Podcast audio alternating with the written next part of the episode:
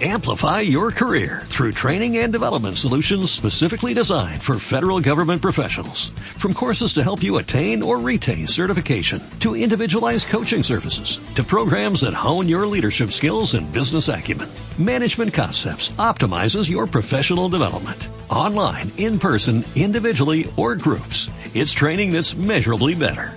Learn more at managementconcepts.com. That's managementconcepts.com. Go to the finish line, keep pushing, go to the line, keep pushing, go to the line. Avanti, Fer, avanti! I'm pushing, I'm pushing, don't worry. Don't worry, I'm pushing like a hell. Keep pushing, eh, bellissimo. Keep pushing. Eh. Keep pushing, continua a spingere, fantastico direi, fantastico. Hey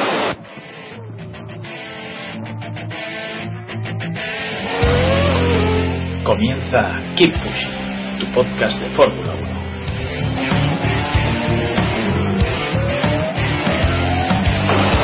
Fucking, fucking Raikkonen. What a fucking idiot.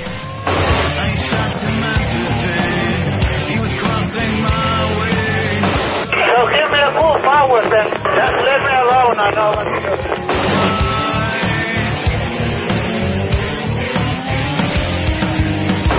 stay out to see how the car behaves. We cannot fix it. It's not front wing. We cannot fix damage.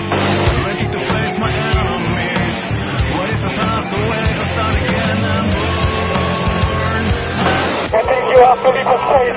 All the time you have to leave a space.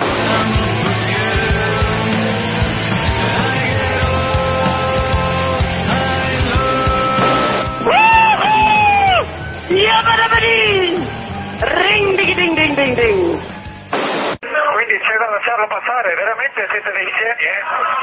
Ragazzi. Hola a todos y bienvenidos al episodio número 97 de Keep Pushing Podcast, eh, el episodio posterior a la celebración del Gran Premio de Italia en Monza. Y hoy por fin volvemos a reunirnos todo el equipo, los seis, volvemos a grabar un Keep Pushing juntos, que no sé cuánto tiempo hace que no se veía esto. Así que hoy estoy muy bien acompañado. Tengo por un lado a David Sánchez de Castro. Buenas noches, David. ¿Qué, qué tal? Buenas, buenísimas, buenérrimas noches, incluso diría después de las últimas noticias. Buenas noches, Diego. ¿Tú también estás tan contento? Creo que Diego sí. no está tan, se no está tan contento porque no se le Está champán. Está, Está- sí. está emocionado. Bueno, pues No, no le salen las palabras. Yo te entiendo, Diego. te entiendo. Héctor, ¿qué tal? Buenas noches. Estoy triste. Se marcha un grande de la Fórmula 1, joder.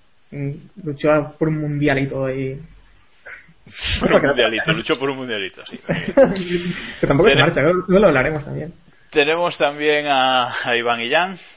Buenas noches, Iván. Muy buenas noches, querido Jacobo. Buenas noches. Eh, a ver, volvemos a Diego. Diego, ¿estás por ahí? Tres puntos a Kimi. Vale, buenas noches. Y hoy por fin, después de mucho tiempo, tenemos a nuestro exdirector, hoy presenta un servidor, Samuel Cerrato. Buenas noches. Buenas noches, buenas noches. Yo estoy de vuelta para las noticias importantes. Luego ya me, me vuelvo a ir y ya está, hago la maleta.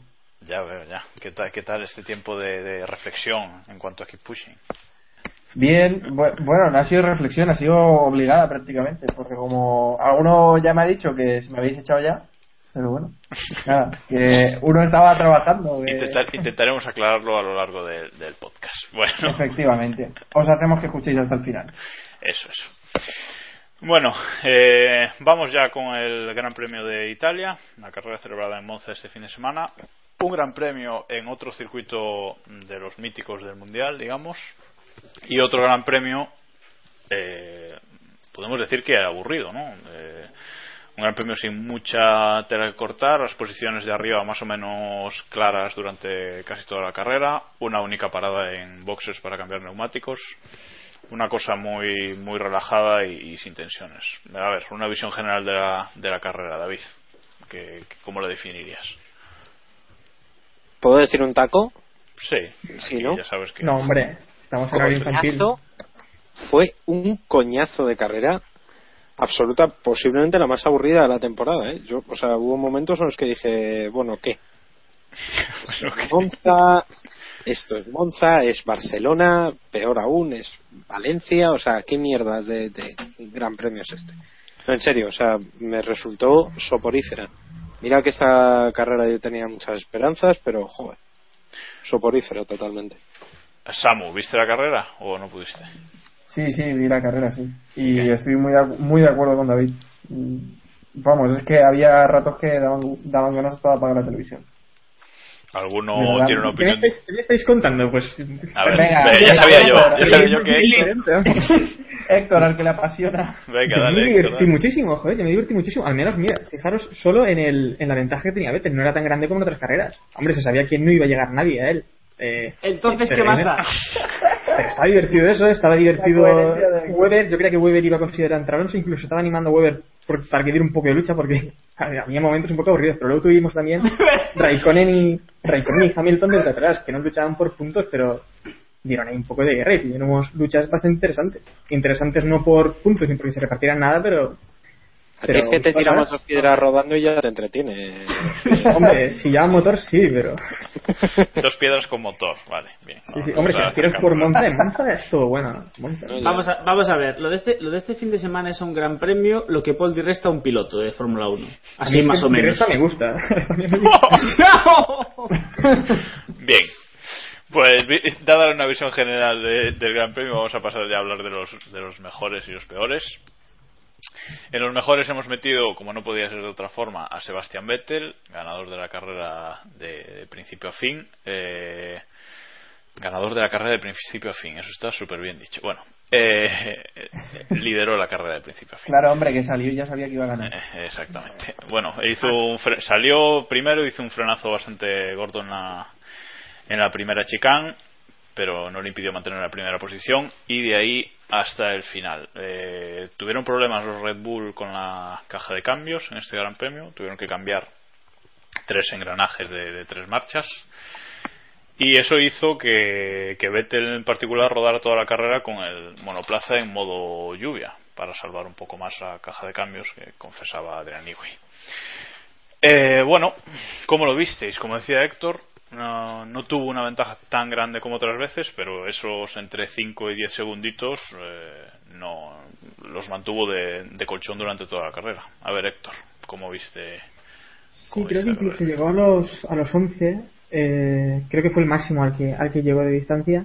Y bueno, todo también empezó un poco divertido por esta pasada de frenada que tuvo Vettel en la salida, que creo que fue el neumático delantero derecho, y animó un poco las cosas porque sí que parecía que tenía problemas. Luego en realidad no lo pareció, o es que sin ese problema podría haber rodado muchísimo más rápido.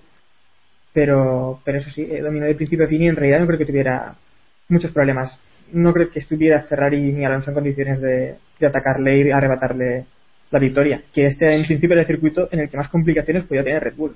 Los que vienen ahora Sí, que un, un plano, ¿no? En la primera en la primera frenada fuera el máximo problema de Vettel durante el Gran Premio dice mucho de, la solvencia con lo que lo ganó.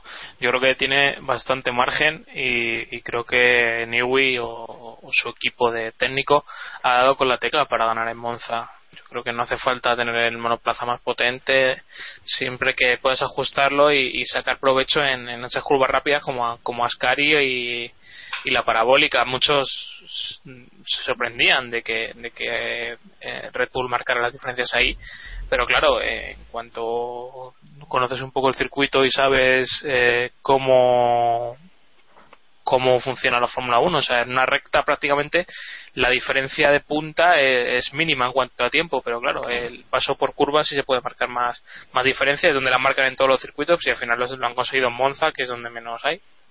El tercer sector fue clave para Red Bull en esa carrera, en cuanto a eso que dices de sacar más de las curvas. Esa, la parabólica ahí sacaba un montón de tiempo con respecto a, a Ferrari. ¿no?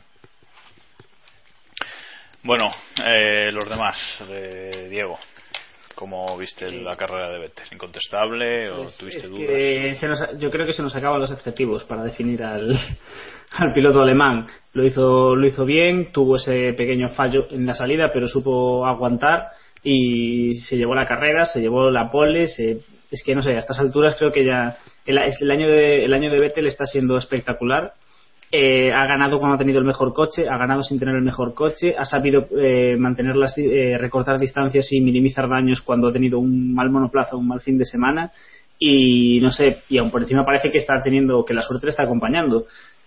Poco más podemos decir, quizás no ha sido ni mucho menos su carrera más difícil. La prueba de ello es que Mark Webber hizo un, se subió también al podio y es algo que no está siendo muy habitual esta temporada, pero no sé, sobre Vettel es que ya poco, poco más podemos decir, ¿no? Que le, den el, que le den el título y le deje irse a su casa de vacaciones, que se lo ha ganado. Un año incontestable para Vettel, ¿no, Samu? Tú que no has Pues estado sí. comentando con nosotros, ¿cómo lo has visto hasta ahora?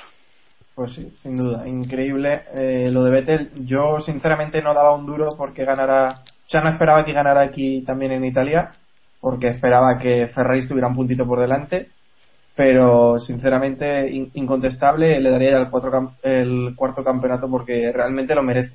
Yo creo que eh, ya es que sobre Vettel poco podemos decir. Lo cierto es que yo no era muy muy de Vettel, la verdad. Eh, creía bastante que le, le beneficiaba el monoplaza, pero es que ya cuatro campeonatos al final tiene que haber algo detrás. Eh, vale que el monoplaza es el mejor o uno de los mejores, pero, pero vamos. Yo creo que algo hay detrás. Y, y quien después de cuatro campeonatos que va a ganar este año, me la juego, nuestros amos, eh, pues ¿Te creo la que juegas? ya- No te la juegas me la demasiado. juego, me la juego, me la juego. no sé cuánto se pagará en B-Win, pero me la juego. Desde luego yo creo que, que Vettel ha hecho méritos de sobra y, y en Italia pues lo volvimos a ver. Carrera más o menos cómoda porque tampoco es que tuviera... Sí, como decía Héctor, tuvo Alonso más cerca, estuvo a 5 segundos hasta que Ferrari la cagó con la estrategia como siempre. Y bueno, porque para mí la cagó, ¿eh? No sé vuestra opinión, pero para mí la cagó. Bueno, Mm, yo creo que no, pero bueno, es, Pues no. Ahora hablaremos Llega- llegaremos, llegaremos a ello, supongo. Bueno, Por eso, por eso, eh, David, se acaban, las, se acaban las excusas a los antis de Vettel, ¿no? Pues hombre, cada vez lo tienen más, más complicado. Eh, este fin de semana ha sido, bueno, no voy a decir perfecto porque no lo ha sido, no se ha llevado la vuelta rápida y no domino unos entrenamientos, no sé cuáles ahora mismo, los primeros creo recordar, del viernes y, y bueno, eh, por lo demás una carrera perfecta. Eh, cabe destacar también que yo creo recordar que se quejaba de, o se llegó a quejar de que también tenía problemas en el alerón delantero, pero vamos, eh, problemas escasos, sin, sin más. O sea que por lo demás perfecto, además la estrategia funcionó, cubrieron perfectamente el intento de, de Ferrari, eh, en fin, Decía, decía que no sabía cuánto se pagaba en B-Win. Por, por curiosidad lo he mirado. El campeonato de Vettel se paga a 1,03. Imaginaos. Está bien eso. Uno- 1.15 se pagaba la, antes de Monza, ¿eh? Pues, eh, por ejemplo, para que os hagáis una idea, el segundo situado Fernando Alonso a 17 se paga y el de Hamilton a 34. O sea, Madre mía.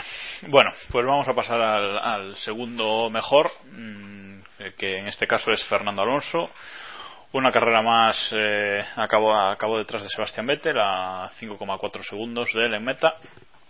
Eh, una carrera más, eh, siendo el piloto de Ferrari que acaba más, más adelante, eh, salía en parrilla quinto, una, una buena salida y una buena remontada en las primeras vueltas. Le hizo ponerse segundo con un adelantamiento a, a Weber, que comentaremos ahora, a ver qué os ha parecido. Y bueno, ahí aguantando hasta el final sin poder hacer mucho más. Un poquito la sensación de, de Bélgica de no poder de no poder dar más ni alcanzar a Sebastián Vettel. Hay la duda de si Ferrari lo hizo mal con la estrategia o, o podría haber ganado la carrera si, si lo hubiesen hecho bien. Decías tú, Samu, ¿cómo, ¿qué piensas de sobre eso entonces? A ver, yo sinceramente, mm, me, si te guías por los tiempos, vale que Ferrari buscaba recortar algo al final, pero si te guías con los, con los tiempos, eh, Alonso está poco más de 5 segundos cuando entra Vettel a boxes y cuando salen los dos, bueno, después de haber hecho la parada Alonso, están prácticamente a 10. O sea que para mí ahí, pues obviamente pierde 5 segundos. Vale que Ferrari buscaba pues eh, que Vettel tuviera algún problema de neumáticos al final y poder aprovechar y recortar ahí. Pero bueno, yo creo que fue un error. Visto el tiempo que perdió, que perdió 5 segundos más o menos, pues yo creo que fue un error. Hombre, yo creo que era eh, la única manera de hacer algo distinto a lo que hacía Vettel. Mm. O sea, por ahí no lo veo mal. Eh, Sí, sí, que el- sí. Cierto que a lo mejor arriesgaron demasiado y que empezaron a jugar ya con el segundo puesto y, con Weber que no tuvieron mucho margen ahí, pero bueno, eh, al final fueron a, a por ese a por esa estrategia distinta, no salió, era muy difícil que saliera, evidentemente, y la verdad es que yo no lo veo del todo mal. No sé, David, tú por ejemplo, ¿cómo lo viste? Yo lo vi bastante, bueno, bastante bien. Es que cuando no te sale una estrategia normal, tienes que jugártela a hacer algo distinto. Y, bueno, pues no le salió bien, no le salió bien. Es verdad que le salió bien por muy poco, o sea que no, que, que- salvaron el segundo puesto eh, por muy poco, pero vamos, eh, a mí me parece bastante elogiable por dos motivos. Uno, porque por lo menos lo intentaron y no se resignaron a hacer lo que tenían previsto. Y dos, porque se vio en qué situación está, está ahora mismo Fernando Alonso dentro de, dentro de Ferrari, ¿no? Eh, Fernando Alonso puede, tiene una potestad tal que es capaz de decirle por radio, mientras yo esté marcando verdes, es decir, mientras esté haciendo récords o mejor vuelta personal, no me mandéis entrar. Joder, a mí eso me parece la leche. Yo no había oído a un piloto ordenar de esa manera a, Pero, pero se echó la estrategia a la, a la espalda, ¿no? O sea, asumió todo Sí, el sí, riesgo. sí, ¿eh? sí, o sea, que quiero decir, igual que podemos decir en otras ocasiones que la estrategia fue eh, culpa de, de Ferrari, en este caso, de darle la responsabilidad a alguien en caso de que hubiera salido mal, debería ser a Fernando Alonso, porque él fue el que pidió, oye, dejarme en pista porque voy bien. O sea que yo creo que eso, Pero de verdad. por lo menos es elogiable. Es elogiable, pero de verdad, ¿alguno creéis que con otra estrategia podría haber ido una cosa distinta? No. Por ejemplo. Sí, sí, que hubiera habido di- distinta y que lo hubiera, y que lo hubiera pillado Weber. Es que tampoco sabemos bien Que le hubiera pillado huevo. cuánto, sí, cuánto beneficio al final tener estas vueltas de más al final de, de la carrera, porque sí que es verdad que eh, en las últimas vueltas ya se retiró un poco Weber, pero hubieron unas en las que estaba, creo, a 0 0.5 a tiro de DRS, incluso creo que en alguna ocasión pasaron eh, muy, muy pegados, casi casi a punto de adelantarle. Pues entonces tú opinas que lo hicieron bien en Ferrari y a Ferrari y Alonso. Sí, lo hicieron bien por eso, por intentar algo diferente. Saben que, que tienen que su única posibilidad era quedar por delante de Vettel y haciendo lo mismo que él no vas a conseguirlo. Entonces, claro, eh, si arriesgas y sobre todo protegiendo también la posición con Weber para no perderla. Me parece perfecto. A estas alturas es arriesgarse o, o nada. Hablando de, hablando de Weber, ¿cómo visteis ese, ese adelantamiento que le hizo Alonso a, a, a Weber, ahí al límite, y que tuvo que frenar incluso Weber? Y luego después cuando Weber no se la pudo devolver o no quiso. Diego. Eh, no sé, alguien comentaba durante, creo que fue durante el Gran Premio, no sé si fuera, si había sido David Plaza, que le empezaba a resultar, eh, a dar la sensación de que, de que Weber, de que cuando Weber veía a Alonso aparecer por, por el retrovisor no se molestaba mucho en cerrarle la puerta. Pero, no sé, yo no lo veo tan exagerado, pero bueno. Tampoco, todos sabemos cómo lo que es tener a Fernando detrás y que pocos pilotos son capaces de aguantarlo ahí. Entonces, tampoco me sorprendió especialmente. Era algo que sabíamos, sabíamos que Fernando le iba a pasar tarde o temprano, solo era una cuestión de tiempo. Sí, incluso Pero- esta vez fue un poco más allá, ¿no? Yo creo que esta vez yo eh, hubo un momento en el que llegué a pensar que que Weber con esto de eh, abandonar la Fórmula 1 iba a terminar jugándosela un poco más en las carreras que quedan y a lo mejor es algo que hay que tener en cuenta en lo que lo que queda de año ya no tiene mucho que perder y sobre todo si Red Bull eh, eh, va en camino de- del campeonato que quieras que no debe ser su única motivación ahora ¿no? Ojo también, eh, Weber es un piloto que se la ha jugado siempre, a lo mejor en estas últimas dos temporadas no tanto, pero es un piloto que yo calificaría incluso un poco sucio en ocasiones. En las últimas temporadas lo ha sido con, con Vettel, también hay que decirlo, pero eh, en Brasil y tal. Pero sí que es verdad que en anteriores temporadas, también incluso en Williams, eh, ha tenido algunas acciones un poco al borde, al límite del, del reglamento con otros pilotos en, en luchas eh, cuerpo a cuerpo. Sí, solo hay que recordar su primera victoria en Fórmula 1 que le sancionaron en, en la salida. No, pues, bueno, en ese momento, la verdad es que, eh, según vi el, el adelantamiento, yo pensaba que, que podía que podían acabar fuera los dos. Eh, me refiero al primero. Es que, es que el adelantamiento en, en la retransmisión, la, prim- el- la primera vez que se ve, creo que es con Sí. la cámara on board de Alonso. Sí, creo recordar que sí. Y Sí, sí, dices, se- o sea, en cuanto gire, como Weber no frene, se lo carga. Yo estaba Pues- esperando el trompo. O sea, De hecho, de hecho yo pensaba, según vi el, en la repetición, cuando se vio que, que saltaron cachos del alerón de, de Weber, yo pensaba que incluso Alonso se estaba arriesgando a, a, a pinchar. O sea, podía haber producido un pinchazo perfectamente y, y, oye, pues estaríamos hablando de una carrera totalmente distinta y posiblemente ya estaríamos calculando en qué puesto le haría falta en la próxima carrera a Vettel para proclamarse campeón, ¿no? O sea Pero, que... pero eso mismo, David, que yo creo que ese adelantamiento a principio de temporada no se hace. Ninguno de los dos se arriesga tanto. Ni, ni Alonso en atacar, no, ni. Posiblemente no. Hmm, puede ser. Yo, Es que yo sinceramente, a- alguno decía que Weber casi lo había me- medio dejado pasar o que no había luchado tanto, pero vamos, a mí me pareció un adelantamiento casi al límite. Bueno, el alerón delantero de Weber dice lo mismo. bueno, después quedó muy bonito el alerón con ese diseño así al aire. Quedó, quedó muy bonito en cámara. Igual Niwi tomó algo. Sí, a Newey seguramente no le haya gustado, pero eso es otro tema. Muy agresivo también adelantamiento a masa. Que bonito. Sí, sí, sí, sí. O Sí. un frenazo Que- que de creo que, masa creo que no se vio, he escuchado que sí que se vio en, en Sky y en Antena 3 Premium, creo que sí que se vio, pero En, nosotros eh, creo que en la en normal no lo vimos, en Antena 3 normal no se vio. vamos. creo que fue justo en el paso, ¿no? De, Sí, en la cortinilla, en la cortinilla que ponen ¿En cuál fase? ¿En la, en, la, ¿En la séptima o la octava de anuncios?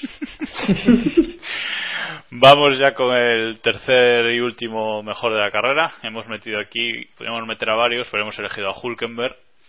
Nico Hulkenberg, que en esta carrera se lo ha ganado. eh, tercero en la clasificación del, del sábado, sin haber condiciones eh, especialmente diferentes como para, para hacer ese tercer puesto.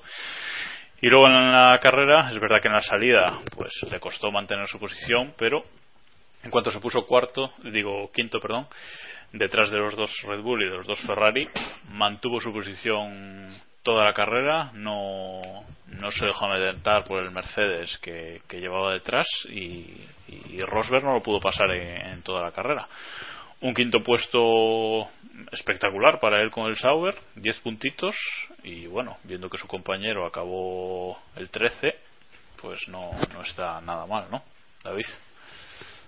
No, no, está claro. Eh, yo creo que, bueno, una de esas carreras que devuelven la fe eh, a los que aún no creen en, en Nico Hulkenberg, su sonrisa lo decía todo, ¿no? Después de después de la clasificación y, y después de la carrera incluso eh, estaba exultante y creo que es un pasa por un gran momento de, de forma y, y bueno está demostrando lo que muchas veces decíamos no que es un piloto que yo creo que está listo para dar el salto para que le den la oportunidad en un, en un equipo grande Hay que verlo, hay que verlo, porque eh, Sutil también ha brillado en ocasiones, pero luego la regularidad habría que verlo en un equipo grande. Y tal. Ah, Es que lo que a mí más me impresionó fue eh, la calificación, más que nada, eh, la diferencia que hubo con, con Gutiérrez, que es que se quedó en Q3. Es que es una barbaridad. Que, En Q1. compañero. Q1, Eh, perdón, eso, perdón, en Q1, sí, quiero decir. Se quedó en, en la primera sesión, mientras que él finalizó al final en, en quinta, eh, quinta posición, ¿no? Finalizó Pues- quinto. Ay, no, espera. Sí, quinto. Hulkenberg Sí, fue quinto. Hulkenberg en- en, en clasificación tercero. Sí. Tercero, sí, sí. Tercera posición. Luego Sí, yo decía, yo decía que, que el propio Gutiérrez en las declaraciones de- después de la clasificación decía que tenía que sentarse con los ingenieros a ver dónde le había metido Hulkenberg todo ese tiempo. Y yo creo que es obvio que está en las manos de- del piloto, o sea, no, no queda otra. Y sobre el fin de semana en general, yo creo que bastante sorprendente. Eh, eh, sobre todo, aparte de la clasificación, que bueno, te puede ser una vuelta buena, el poder aguantar ahí en, en la en las primeras posiciones durante toda la carrera. El, eh, me recuerdo que nuestro amigo Juan Muñoz preguntaba, creo que fue a David en Twitter, eh, qué, opinaba de, de dónde iba a acabar Hulkenberg y creo que David dijo en el top 5 y yo, vamos, no hubiera dado ni un duro porque Hulkenberg yo hubiera tampoco. terminado entre los cinco primeros. pero visto, Se visto le- cómo había ido la clasificación y como más que nada por el ritmo de carrera del viernes yo me esperaba que más o menos si la estrategia acertaba eh, como mucho top Mm. 5. Sí, pero la verdad es que hem- hemos visto en otras carreras, me estoy acordando de Botas en Canadá, eh, no duró ni tres vueltas entre, entre las posiciones de puntos. Vale que no es igual y que seguramente el Sauber sea mejor coche que el Williams, pero bueno, eh, yo creo que era, era difícil. Y sobre lo que se le critica de la salida, que el último que quería apuntar, yo no sé qué, qué quiere la gente. O sea, eh, pasaron los Ferrari, eh, son los coches que probablemente mejor salen de toda la Es que o parrilla desaparecía o no sé qué iba a hacer, ¿no? Y si quieres en, en una, en una oportunidad que tuvo de sacar más puntos de los que llevaba en todo el año se la va a jugar en la salida o sea no sé dónde está la lógica O sea, Bueno, Hulk tiene ahora un puntito menos que Daniel Ricciardo y que Sergio Pérez. Este último lleva un McLaren. Y, bueno, McLaren de palo tampoco. Bueno, sí. No, no, McLaren pata negra, pero salió malo este año. Sí como el Sauber de, de Hulkenberg que es de 5 Jotas Por cierto, El Ma- Jacobo, el eh, McLaren- la lluvia que pasó. Héctor, Ah, vamos por, Héctor. vamos por partes. Este- Héctor. Que Jacobo, la lluvia que, que pasada, no sé, no, no decías que había previsión y no sé No, no, qué. tú dijiste seco y el sábado Claro, llovió. claro. O sea, es lo que hay que No decir. llovía, Ni una gota no dijo. llovía. Ni una gota dijo eso, ni una gota. La pista estaba seca, la pista estaba para, para seca. Sí, a mí no sí. me... Bueno, Diego. No, hombre, yo sí iba a decir que el McLaren está un poco a la altura de los pilotos, ¿no? Así. Vale. Palo dado. Samu, ¿algo que decir de Hulk? Pues nada, que, que hizo una buena carrera, una gran clasificación el sábado, como todos ya vimos, y sin duda que tiene que ser el piloto de Ferrari para la próxima temporada. Bueno, hablando de Ferrari, vamos a pasar al purgatorio de esta carrera. Aquí también, en esta también lo hemos metido. Y hemos metido a Ferrari, más que por su bueno actuación en pista, o también por todo lo que ha rodeado este Gran Premio para Ferrari. El sábado, un, un box eh, absolutamente lleno de VIPs, de, jefazos. Estaba Montechémolo, estaba el responsable de Fiat, estaba Flavio Viatore, esta- o sea, estaba todo el mundo. Eh, un auténtico camarote de los hermanos Marx. Y luego en pista eh, ensayaron durante todo el fin de semana el tema de los rebufos entre Alonso y Massa. Y llega la hora de la verdad en clasificación y no sale y Alonso suelta su famosa frase que habéis escuchado al principio del capítulo y luego el domingo pues eh, también ese adelantamiento de Alonso a Massa poquito orquestado bueno un poquito un muchito orquestado y no sé, ¿qué opináis del fin de semana de Ferrari en general en, en- en cuanto a todo? A esta carrera de casa en la que todo se ha vivido un poco uf, un batiburrillo de cosas en Ferrari, ¿no? David, por ejemplo. Yo creo que es eh, esta carrera ha sido un ejemplo muy bueno de en qué situación está Ferrari. Es decir, intentan hacer algo, en este caso era la estrategia de los rebufos, algo que se inventó posiblemente allá por 1930, cuando se dieron cuenta que lo de los rebufos funcionaba, o sea que es una cosa bastante simple. Solamente tenían que decirle a Massa, "Mm, muchacho, tú a esta distancia, eh, Fernando va detrás tuyo, te coge el rebufo, tal. Les funcionó en los libres, de hecho. Es que lo curioso es que en los terceros libres les, les funcionó, pero luego en la clasificación no. Lo que dijera o no dijera Alonso, la palabra en sí, fuera genios, fuera estúpidos, fuera lo que fuera, eh, al final el sentido es el mismo. O sea, Alonso al final dijo lo que muchas veces aquí hemos dicho, que es que son unos genios pero con J. O sea, es muy complicado. Y todo eh, mayúsculas, sí, sí, sí. Totalmente, totalmente. Es muy plantea muy complicado plantear una estrategia de una manera tan no sé, no sé si decir de una manera tan improvisada o, o de una manera tan mal orquestada como, como lo hicieron, ¿no? Y luego durante la carrera, pues, pues es más de lo mismo. Es un quiero y no puedo, es rendirse ante la evidencia de que Red Bull lo hace todo bien y ellos lo intentan y no, y no pueden, ¿no? O sea que- Bueno, ahora que- al final, bastante, bastante bueno. Ahora, ahora que hablas de eso, eh, vamos a hacer una ronda rápida. No sé si habéis tenido la, la opción de escuchar el mensaje ese de radio con calma, pero yo juraría que dice eh, tontos o idiotas o tal. Es Chemi, no Jenny. No sé qué pensáis el resto. Una ronda rápida y ya está, David. Yo creo que hice mono. Pero, ah, no. eh, Las opciones son tonto o genios. yo creo que genios. Diego, Tontos. Héctor. Ni de la verdad, de italiano no sé nada, así que. Vale. Ah, Iván, pero no, había, no, no- no estaba en ruso el mensaje de radio. Iván. Iván es otra vez desaparecido. Samu, Gentiles, ¿por qué sois tan gentiles? Gentiles, vale. ¿Qué dijo? compañeros. Samu, Bueno. ¿Qué, dijo? Po, Pues no lo sé, la verdad. Prefiero no Pero saberlo. si ni en Italia se aclaran con lo que dijo, entonces. No sabes ¿cómo lo que dijo. aquí? Yo he Es que- leído, he leído que ha dicho de todo, o sea que. Es que lo que lo que se quería sacar aquí en claro es que no está nada claro. O sea, yo para mí que dices Chemi lo he escuchado cinco o seis veces, pero tampoco pondría la mano en el fuego porque dice porque dice tontos, con lo cual Es que tampoco Pero- sé cómo se pronuncia en italiano, entonces. No, pero es que la, la cuestión es que da igual lo que ha dicho. La, la intención de la frase era la misma, ¿no, Héctor? Sí, hombre, igual, igual tampoco es. La intención es la misma, pero no es igual la forma de decirlo, ¿no? Ya, pero bueno. No sé. Bueno, ¿alguien, ¿alguien quiere com- comentar algo más de este fin de semana convulso para Ferrari?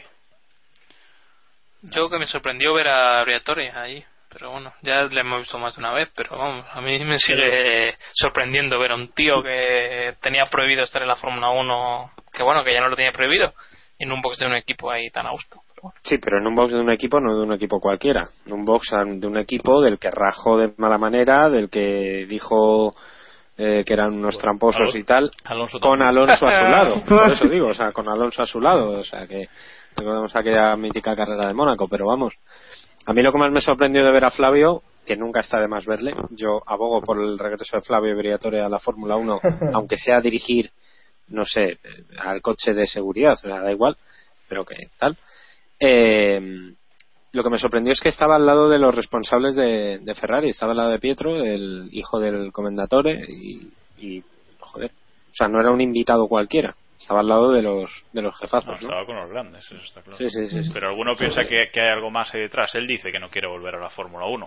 Eh, yo lo veo un poco mayor para sustituir a Dominicali, pero no sé si alguno lo veis co- como una opción. No.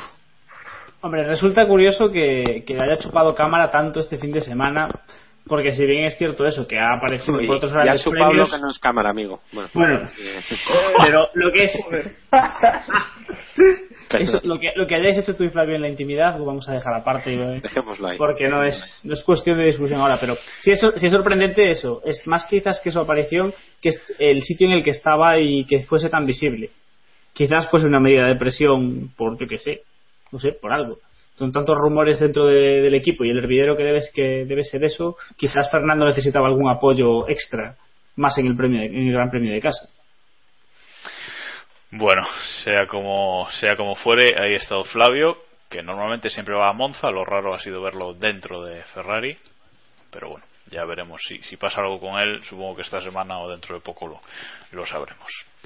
Pasamos ya a los peores, que ya, ya llevamos más de media hora de programa y esto se nos va a ir de madre totalmente. Eh, los peores, hemos metido directamente a tres equipos porque era difícil elegir un piloto de cada equipo. Eh, hemos metido primero a Lotus, eh, un fin de semana, otro fin de semana horrible para Lotus, diría yo. Eh, Kimi Raikkonen, segunda carrera consecutiva sin puntuar, al menos ha acabado esa carrera.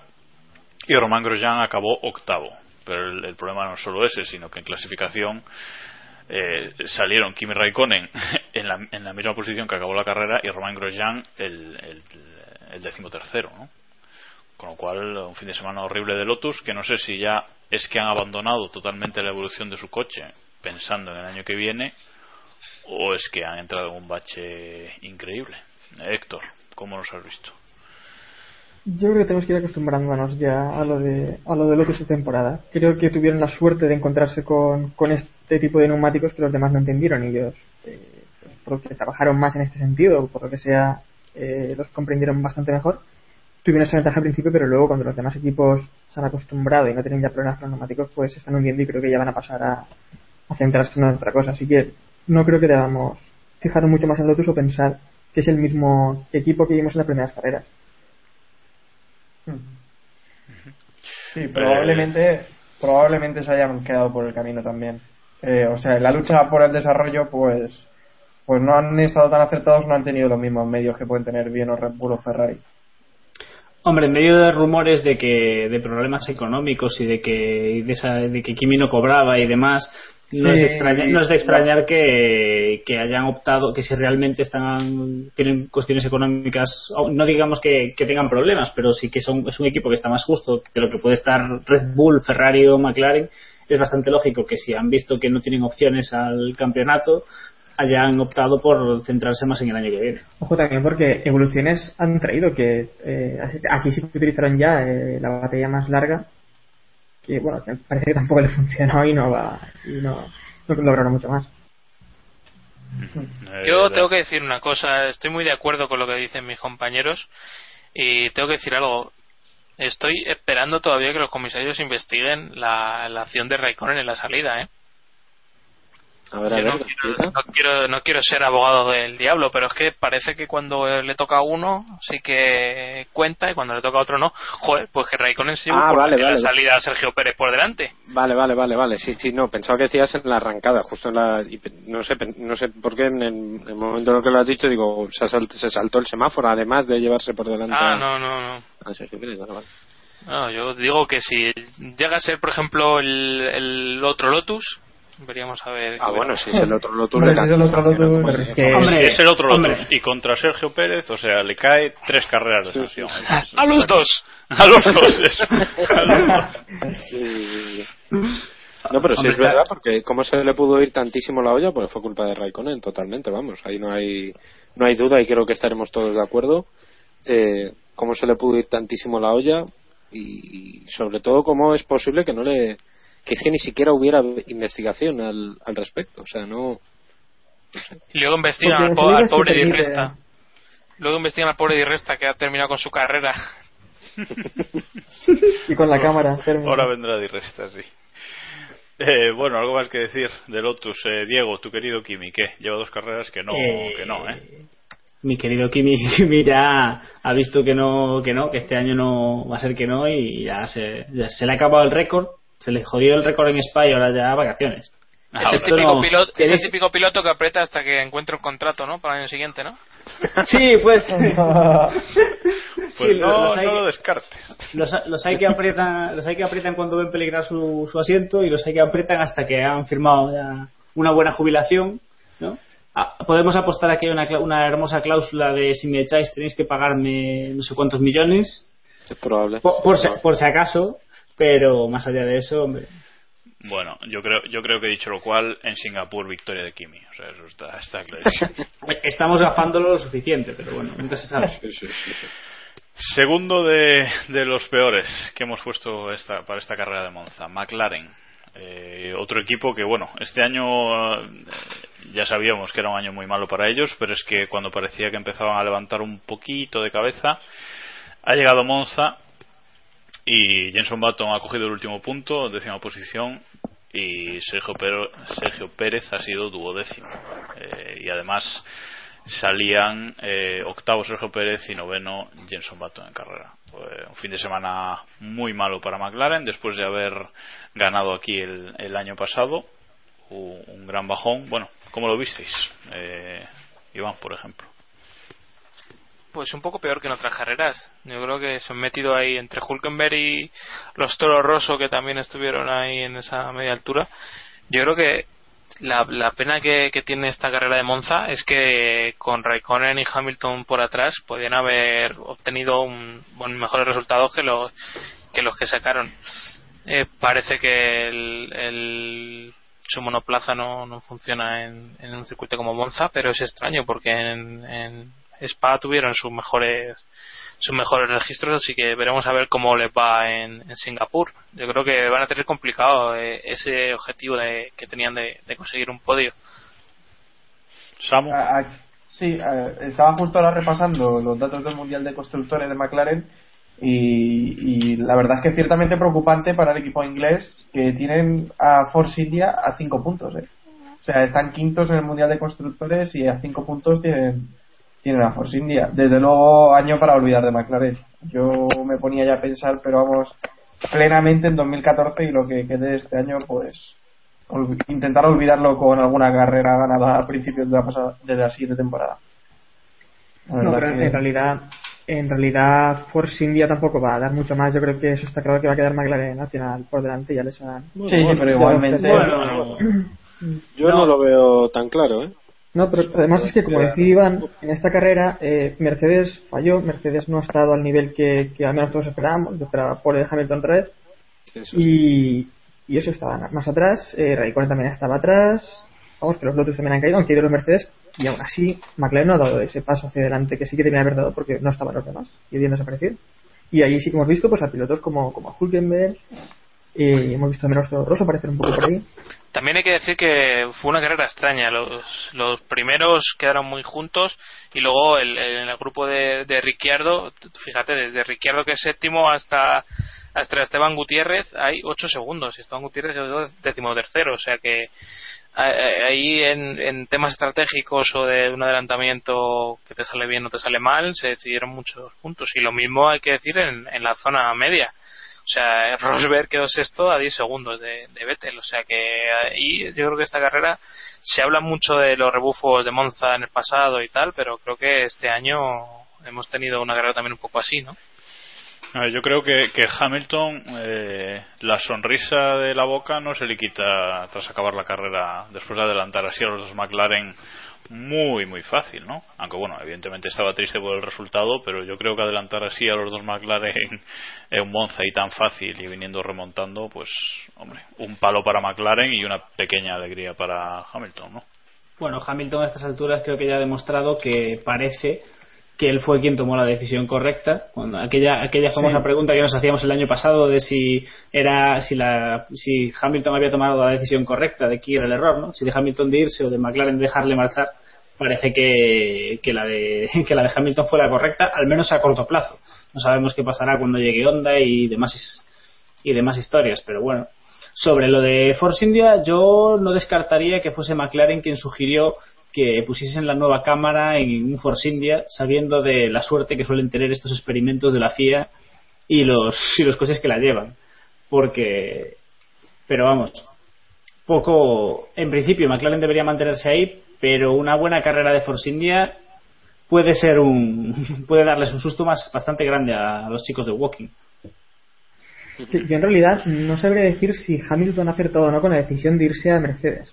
Porque vamos, él lo que imagino que por lo que hizo el movimiento es por luchar por, por un segundo campeonato del mundo. Y en Mercedes no se tiene la posibilidad, en McLaren tal vez en próximos años veremos lo que ocurre con ese equipo. Porque para mí es el equipo ahora mismo que más dudas me, me genera. Más que Mercedes que. ¿Más que Williams? Hombre, Williams es que no hay dudas, más o menos, del momento en el que están, ¿no? Pueden dar un paso hacia adelante, pero no les veo luchando por de momento. Decir, bueno, ahora vamos, a, vamos a seguir vamos a seguir con los mejores no vamos a entrar otra vez en el debate de McLaren si es como una nueva Williams eh, vamos a acabar ¿Debate? con ¿qué debate?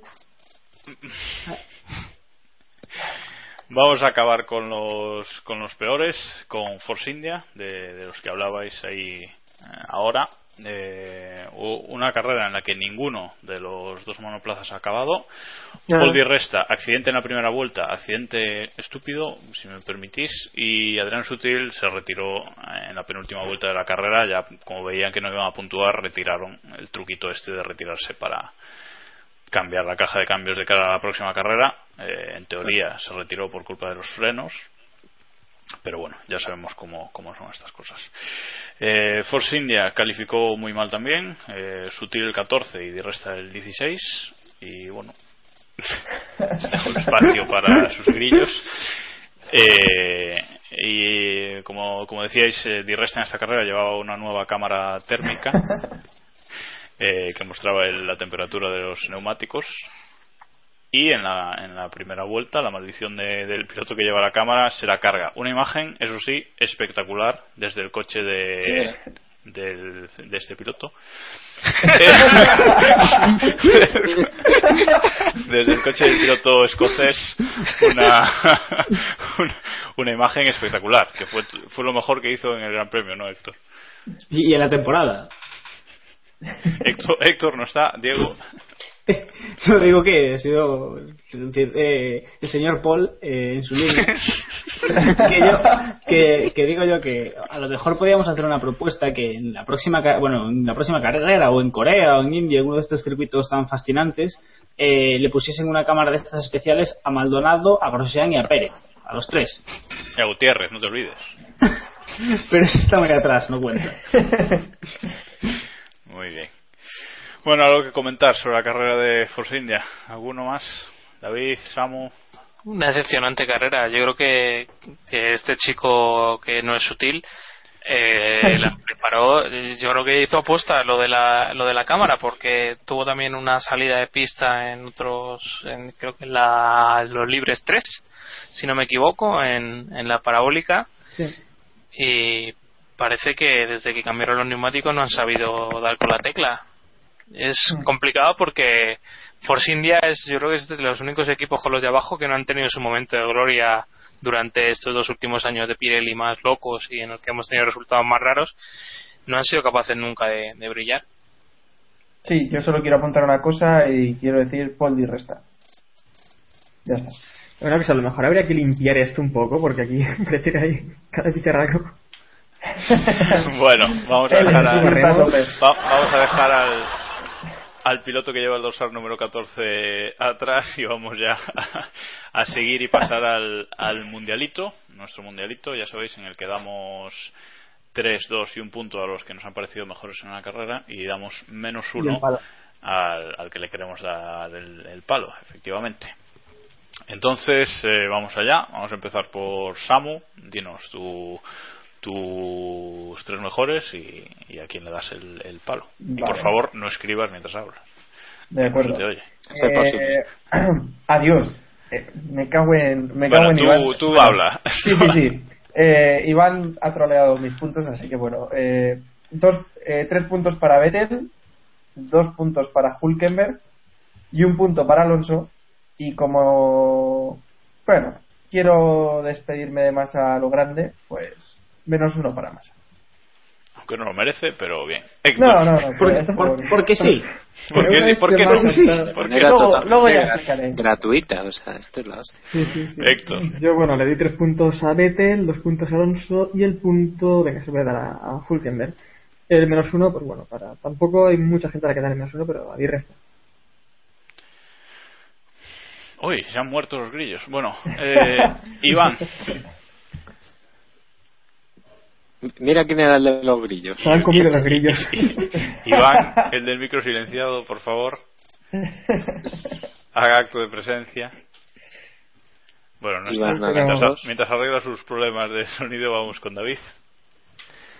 Pues, eh, pues bueno, tres puntos a, a Vettel, dos puntos a Hulkenberg. El punto, no tengo ni zorra idea a quién dárselo, pero se lo daré, eh, pongamos, eh, pu- pu- pu- pu- pu- pu- pues a Ricciardo, por ejemplo, no es que haya hecho nada excepcional, pero como no se me ocurre a quién más. Y el, el menos uno se lo vamos a dar al ínclito señor de los grillos, Paul Di Resta, por eh, su gran actuación este fin de semana. Vale, ahora sí, Iván, ¿estás?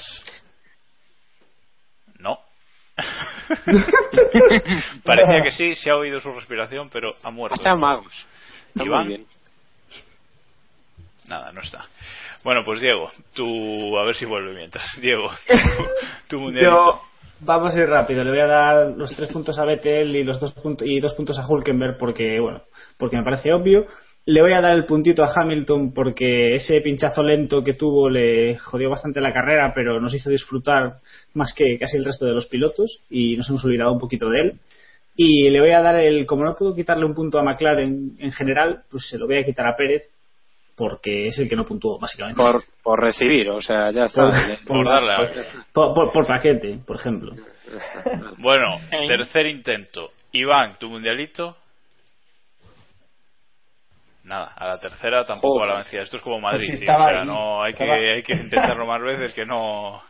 Pone aquí que le da tres puntos a, pone aquí- yo veo aquí que le da tres puntos a Kimi, dos puntos a Maldonado, un punto a Massa. Bueno, voy a decir yo el mío, a ver si, si conseguimos solucionarlo, si no tendremos que, que parar.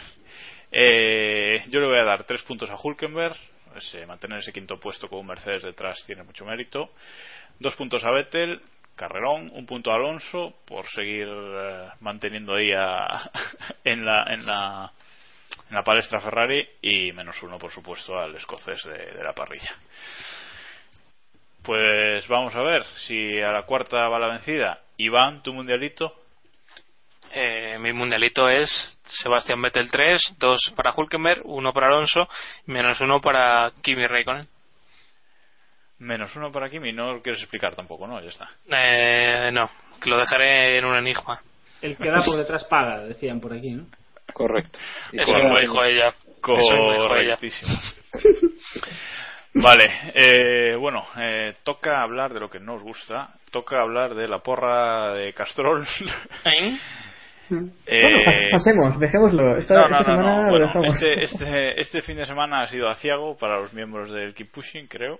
Mentira, Como- mentira. Suele ser costumbre. Mentira, 94 puntazos he hecho yo. Ah, pues muy bien. ¿En serio Ah, cierto. Aquí te 94 veo, aquí te veo su- subiendo 18 posiciones y estás el 16. Muy bien, Samu. Estás Ah, ya muy os, cerca os de Héctor. dicho, os he Por dicho eso. que la, la táctica de no cambiar la apuesta desde Hungría sirve.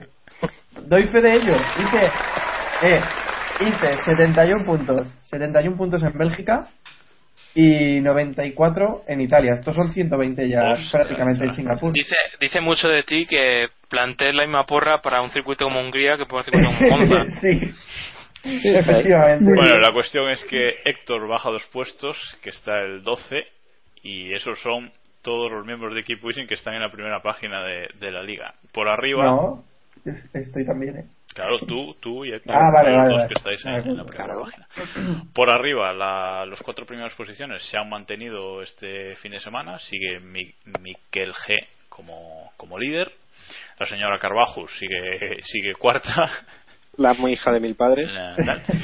Y bueno, eh, en cuanto a puntuaciones espectaculares en este Gran Premio, tenemos a Schumacher-Vettel que ha hecho 102 puntos y ha subido 22 puestos, pero quizás la más impresionante eh, es la de Vodafone Markelar en Mercedes, que está en 31. ha hecho, ha hecho igualmente 102 puntos, pero ha subido 44 puestos. O sea que felicidades por su por su apuesta que, que le ha hecho le ha hecho subir mucho. Como dato, como dato, en España, el tío que más puntos ha hecho, ha hecho 110. Que lo sepáis. Pues, pues ahí está, es él con 100, 102, ahí está. Y bueno, ya sabéis, si queréis participar en, en esta particular porra para divertirnos un rato, pues podéis entrar en el blog keeppushing.wordpress.com y ahí en la barra, en la columna de la derecha tenéis un link para acceder a, a la liga. Os registráis y podéis jugar con nosotros. Bueno, pasamos por fin a las noticias, pasamos a la, a la actualidad y la noticia del día que el pobre nos la ha dado a nosotros para anunciarla así y- importante. Como fiel, Es que- como fiel seguidor del podcast, no puede Esta- forma. exactamente, esta tarde en Instagram ha cedido a las presiones y Felipe Massa ha anunciado que se marcha de Ferrari y no estará en 2014.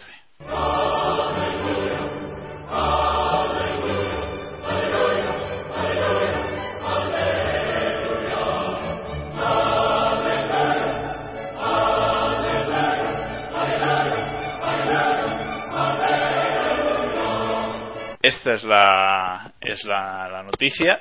Eh, no es nada oficial por parte de Ferrari. eh, Sí, Ferrari lo acaba de retuitear. Lo acaba de retuitear Ferreri. lo acaba de retuitear Ferrari. Eso ya es. Sí, Esa- sí, esa- ahora le va a hacer un follow. Eso es ¿En oficial ya. Eso es oficial ya. Esa es, toda, esa es toda la oficialidad que le ha dado Ferrari al anuncio. Yo creo, personalmente creo que eh, Felipe se ha desmarcado un poquito con este anuncio, que por cierto, La madre que nos parió, es verdad. Que por cierto, Perdón. dejadme leer un dato, eh, Massa en su, con su foto colgada eh, en Instagram, que por cierto es la foto de esa victoria en, en Brasil con ese mono, Tan bonito. con ese La mono última, tan- ¿no? La última, No. sí, creo que fue. No, no, es la no, es la anterior. La yo Con el mono ese, ¿fue en 2008 cuando no sé. se puso el mono ese? Bueno, no, No, sé, es la que tiene el 2008 La mono. victoria iba de rojo, segurísimo. Pues es 2007, el, esa Bueno, victoria en la que. Felipe, nuestros oyentes ya nos lo echarán en cara por Twitter, Si tranquilo. ya no se acordarán, había oyentes nuestros que no habían nacido. Eso. Bueno, es la que, en la que Felipe Massa gana con un mono que no es rojo, sino que es la bandera de, de Brasil. Y esa foto la ha acompañado de un texto en la que, entre otras cosas, dice que para 2014 quiero encontrar una escudería que me pueda dar un coche capaz de ganar carreras y pelear por el título. Ese es mi gran objetivo. Eh, De lo, de lo que podemos, de lo que podemos deducir que Ferrari no era una escudería capaz de eso, ¿no? Ahí, claro. la pullita. Es que entonces si está diciendo eso es que se marcha Red Bull, vamos. ¿Te imaginas? De probador, yo lo veo, de probador de Red Bull. Bueno, a ver, de probador de Red Bull, de botellas de Red Claro, Bull. es- o sea, eso iba a decir. de- 2006, catador, la foto, catador. por cierto. 2006, Samu. Vale. 2006. Bueno, yo quiero, Sí, yo quiero que me contéis. Quiero que me contéis, sí. Primero, la sensación que os ha producido leer la noticia donde fuera o por donde os hayáis enterado. David. A mí me ha soltado el vientre, te lo digo en serio. O sea, ha sido como una liberación.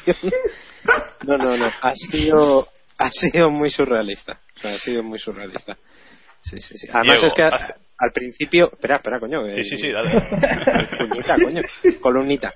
Eh, a ver, al principio, según lo he visto, me ha pillado entrando en Twitter para tuitear una noticia de Raikkonen y tal, un- típica bacala de rumor del Billy y eso, y de repente veo que no voy a seguir como piloto 2014 Felipe Massa y tal.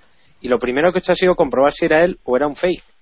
Típico trolling de tal. No, no, no, pero era él. Y, y sí, sí, sí, sí. Es una sensación de, de, bueno, de- De Diego, alivio, más ha cedido sí. a las presiones. Eh, no, más han nacido las presiones. Alguien, ha, alguien le ha dado la patada en el culo que tenía que haberle dado hace muchos, muchos años. No sé, yo, yo creo que ya es algo que esperábamos desde hace tanto tiempo que ni me ha sorprendido. Más después de los rumores de esta última semana. Aún así, yo creía que iba a seguir, pero, pero bueno, hombre, es una pena. Me da, me da bastante pena porque eran, es muy divertido Felipe y Ferrari, pero bueno, seguro que nos da grandes tardes de gloria en otro equipo. Bueno, increíblemente a Diego le da pena. Héctor, tú creo que no lo- que te has enterado aquí ahora grabando con nosotros. Injusticia, injusticia. Esto, esto- Injusticia, es injusticia. A ver, vamos a ver. Las temporadas anteriores Massa lo había hecho regular, vamos a decir regular. Lo había ¿Regular? renovado. Vamos a decir regular por no decir otra cosa, que estamos en hora infantil. Y le renovaron esta temporada, que más o menos está haciéndolo regular bien. Y París no le renuevan. Entonces es incluso. Sí, sí. Van a echar, van a echar a Alonso, verás, verás, van a echar a Alonso. Pues mira, quiero decir, comparando niveles, eh, Alonso está peor que el nivel de la temporada pasada y Massa está muchísimo mejor. y sí, yo me he enterado, ha sido entrar en casa y lo he escuchado y en realidad estaba más pensando en quién, si habían anunciado ya a quién iban a renovar, porque lo he escuchado en la televisión, en, creo que era Noticias de la Sexta, y estaba pensando un poco más en si habían anunciado ya a quién, habían, a quién iban a poner que lo de, lo de Massa que en realidad me ha dado un poco... Me interesaba más eh, quién ocupaba el asiento. El, el tema es que en 2008 mm, perdió el campeonato del mundo por un punto, eh, en 2009 tuvo un accidente, en 2010 evidentemente Ferrari tenía que darle la oportunidad de, si estaba bien, tenía que darle la oportunidad de correr. No como Niki No. Lauda. No, Ahí es no lo hizo, no lo Ha sido hizo, hacer daño. Qué no lo hizo bien, pero bueno. Eso, no lo, eso, no lo, eso no lo deben contar en Rush. No, no, es verdad, es verdad. Déjame hablar, déjame hablar. Eh, bueno, en 2011 podemos eh, entender que se le diera otra oportunidad, ya que, bueno, 2010 fue el año del regreso, tal, 2011 otra oportunidad. Lo volvió a hacer mal, pero ya 2012 y 2013 quizás demasiadas oportunidades, Iván. ¿Cómo ves la noticia? ¿Cómo viviste la noticia? Hombre, la he vivido ahora mismo en el último momento. Creo que ha sido un método muy que refleja mucho la calidad de masa. Utilizar una red social de, De segunda. tercera división. y nada, lo, lo único malo que le veo es la beatificación que va a haber ahora durante todos estos meses hasta que más anuncie Por futuro, favor, por favor. diciendo que, que bueno era, que merece algo mejor, que nos lo estamos teniendo con Weber, que todavía tiene un pase, pues con Massa, madre mía. En fin, Ojo, en Eh, realidad Massa hacía dos horas lo había anunciado en Google Plus. Lo que pasa es que no lo ha visto nadie. Y entonces ha optado por otra. Sí, hace, hace cinco días lo, lo puse en Google Waves. Lo que pasa es que como tampoco se usa ya. Samo, ¿cómo lo que no. Bueno, na- pues simplemente yo creo que lo, lo que he tuiteado, que es una noticia que, que llega con años de retraso. Mm, Lo que me pregunto es si, si el dinero del Santander ahora ya vale menos que, que el rendimiento deportivo de Ferrari, después de tirar dos años.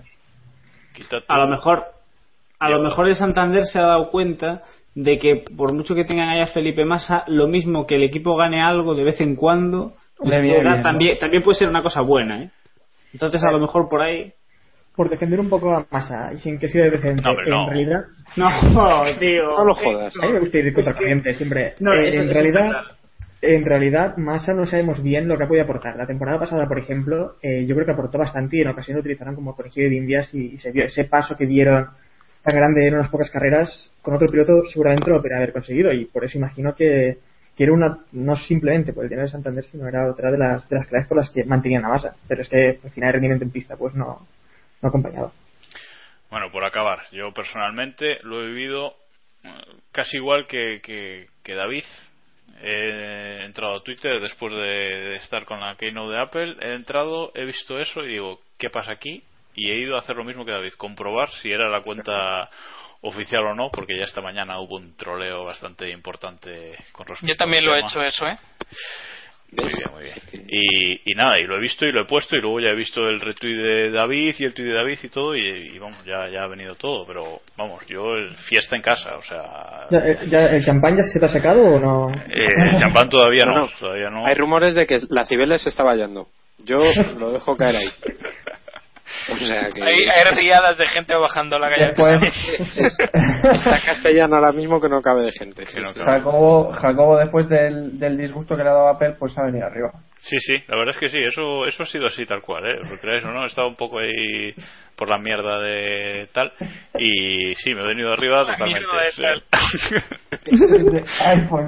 me, he venido me he venido arriba totalmente con la con la noticia bueno por dar un dato de Massa Massa es el segundo piloto con más carreras de la historia en Ferrari 132 en 8 años solamente 11 victorias el único que lo supera por supuesto es Michael Schumacher con 180 carreras y unas cuantas victorias más Eh, Eh. ¿Dónde se para esa- completar- esa lista?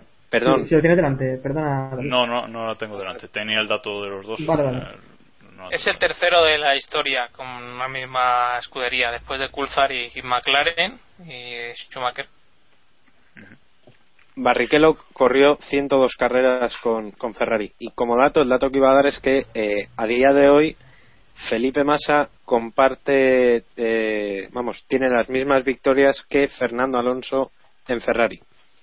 Lo dejo como dato y me imagino que no Massa, cambiará mucho 8 la- años Alonso es su No, no, no, está, está, está claro. Pero vamos, que, que ahora mismo, a día de hoy, son 11 carreras y, Y, y Paul tiene es dos más que Raikkonen, por ejemplo. Por eso imagino el, que incluso más. el- el Sí, asunto no, es no, cuando no, es su última victoria, que es en 2008, que eso Claro. es hace 5 años. O sea, Vamos ahí, vamos ahí siempre al dato, a buscar ahí al pobre A chaval. herir, vamos a a herir. herir, a herir. A Bueno, herir. y ahora- nadie, se, nadie, se acuerda, nadie se acuerda de todo lo que ha hecho Felipe por, por nosotros todos estos años. ¿De quién nos hubiésemos reído? ¿Eh? Es que Oye, la gente... Esas victorias Hay en que, recordar, hay, que, hay que recordar que Felipe Massa fue el hombre que nos trajo a Luca Badoer ahí al- a la, a la primera plana de la Fórmula 1. ¿eh? Ojo. Fue el hombre que defenestró a Luca Badoer. Que acabó de defenestrar a Luca Badoer. Vale, coñas, coñas, coñas aparte, pensábamos que la City Season, eh, la clave de la City Season iba a ser ese asiento de Red Bull. No lo ha sido porque ha ido a parar a manos de Ricciardo, pero parece que sí puede ser Massa esa llave de, de la City Season que va a desencadenar varios movimientos. Porque la pregunta ahora es: ¿a dónde va a ir Massa el año que viene? ¿Lo veis? Voy a hacer una ronda rápida antes de nada. ¿Lo veis eh, en la parrilla el año que viene, Samu? Uf, la verdad es que ¿Sí o no? Venga, complicado. rápida. Eh, bueno, yo creo que en algún equipo habrá un sitio, sí. Iván. Yo creo que en Sauber.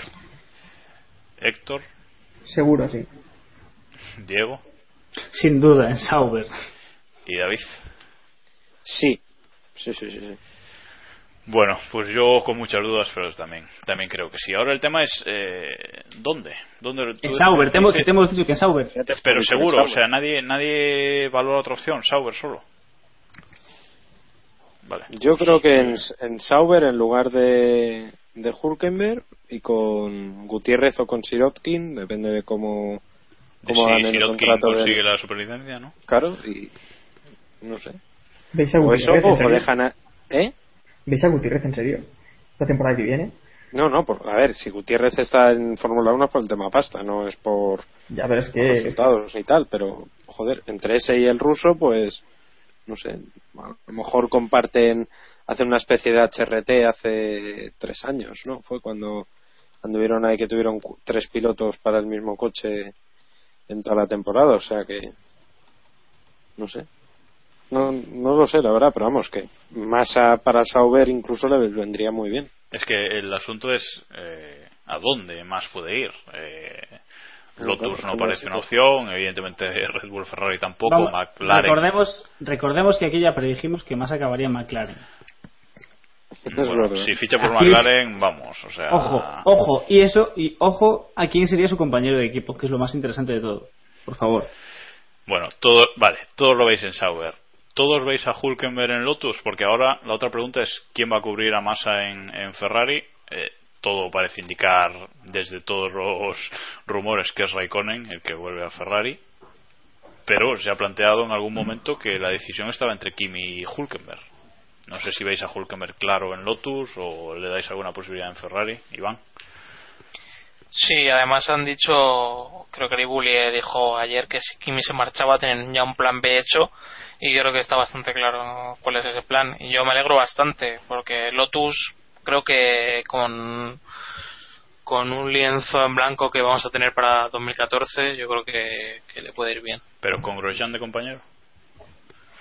No es un equipo un poco débil, quiero Uf, decir. no lo sé.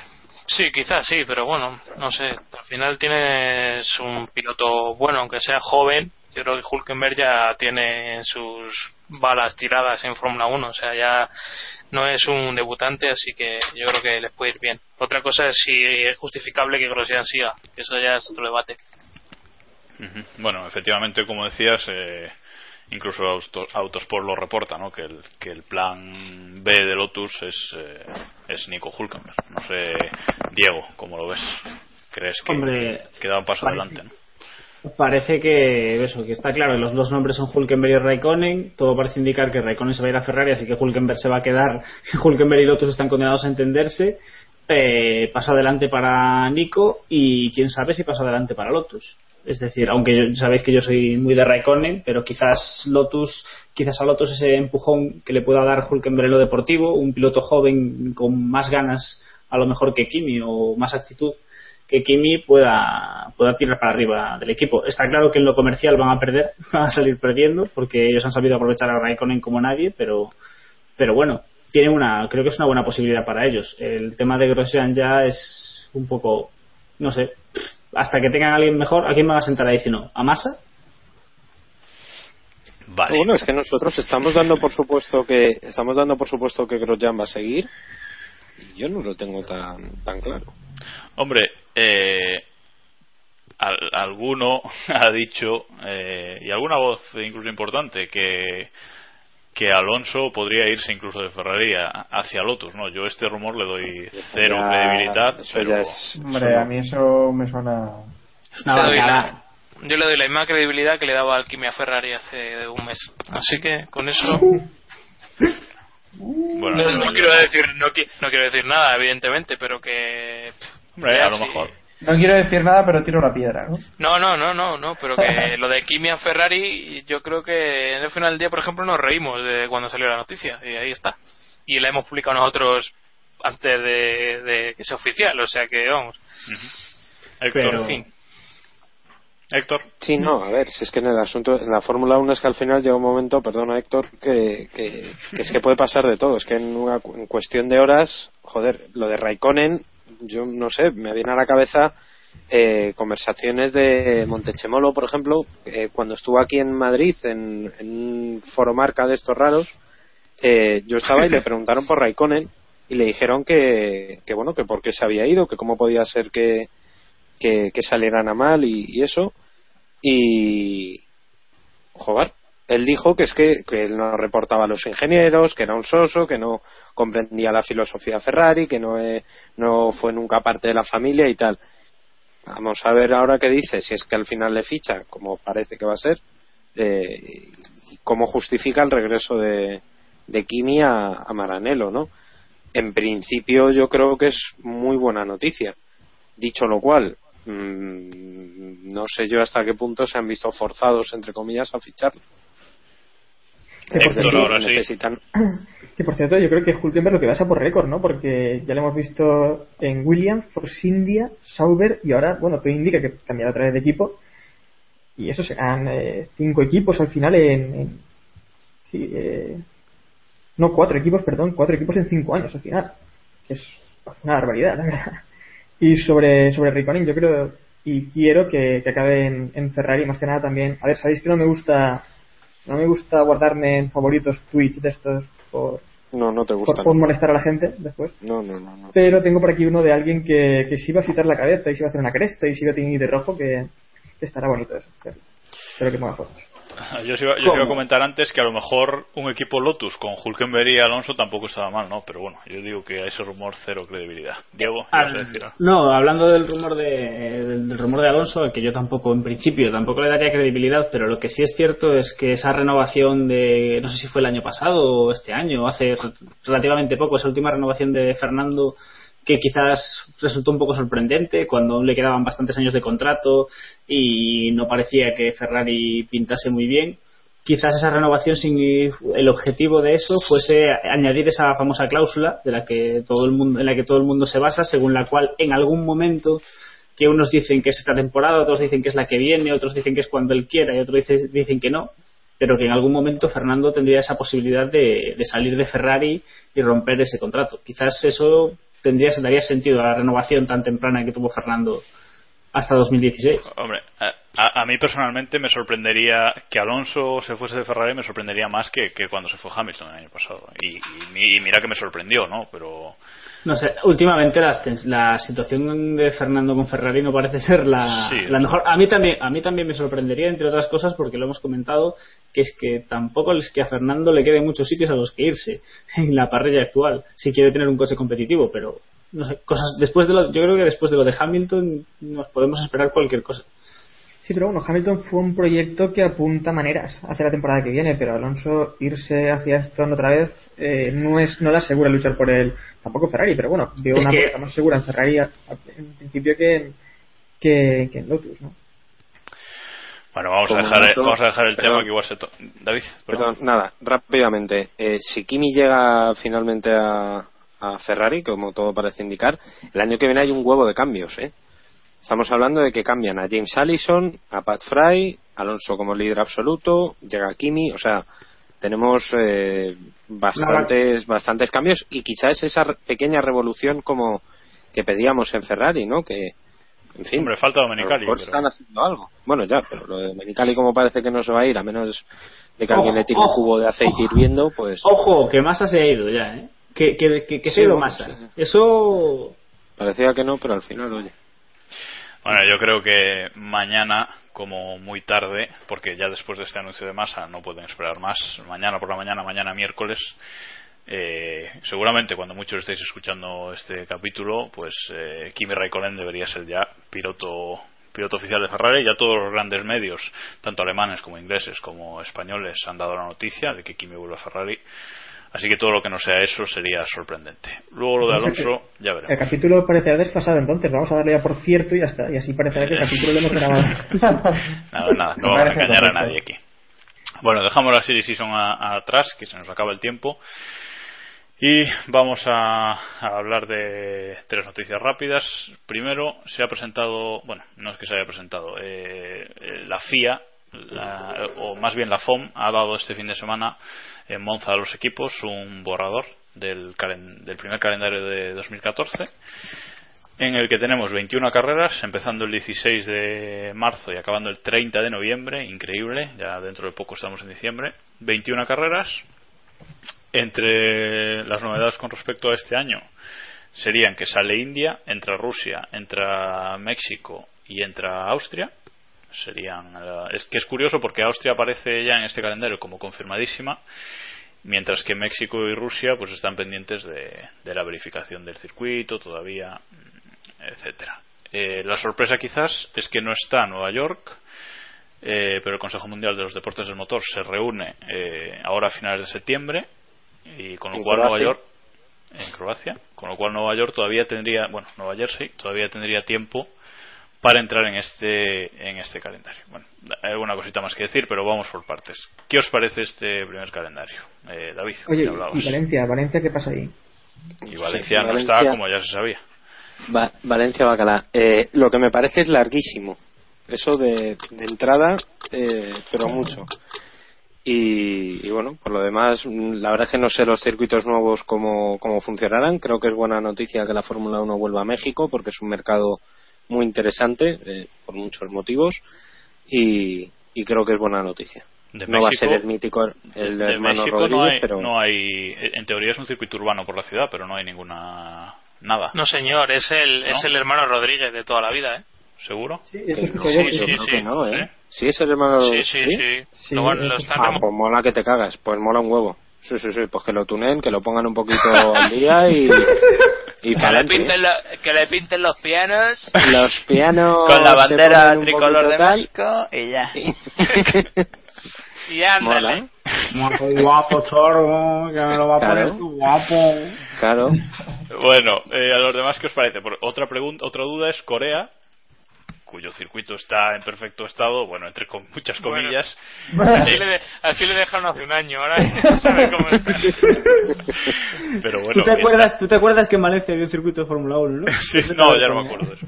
Eh, bueno, que, que aparece en el calendario, pues eso, como dudoso. Además, pasa a- hacia principios de año, justo después de Corea, de, de Corea, sí, de China. Eh, no sé. Bueno, los demás, ¿cómo veis el calendario, Diego? Eh, largo, el famoso chiste este de que nos tomaríamos las uvas con Bernie, pues cada vez eh, está más cerca.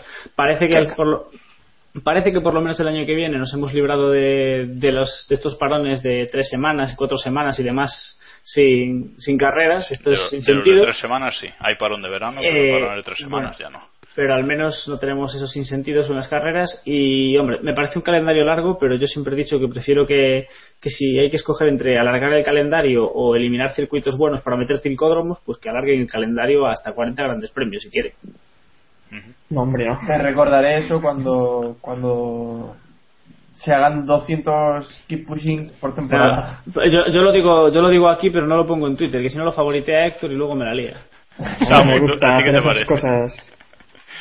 Pues a ver, como dice, como decía Diego, estoy de acuerdo con él.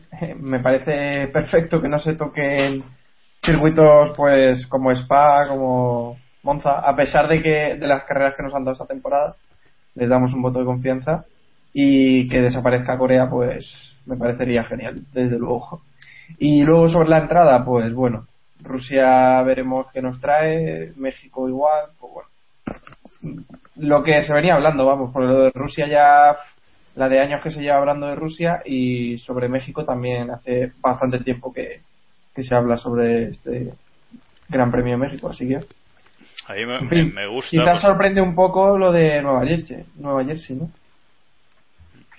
a mí, a mí me, a mí me gusta que vuelva a México por lo que supone. Ya el circuito no lo sabía, pero ya que es el más Rodríguez, pues más. Sí, es el Pero, Rodríguez. pero me fastidia que no entre Nueva Jersey, no sé el resto, eh, Iván. Eso yo creo que es evidente porque si algún circuito por lo menos eh, hombre ya sabemos que, que el trazado no va a ser eh, por lo menos en un inicio un circuito nuevo como el de los clásicos pero joder esa visita a Nueva Jersey ese skyline de Manhattan de fondo y demás yo creo que va a ser una imagen bonita para la Fórmula 1 en el caso de producirse que tiene pinta que no Eh, no sé dónde vi yo tweets de gente de allí que decía que aquello no tenía pinta de circuito ni que se había avanzado lo más mínimo en la construcción, a pesar de que hay declaraciones de los gobernantes que todo está en plan y demás. Pero bueno, Eccleston. No, y el edificio de boxes que- está medio hecho, ¿eh?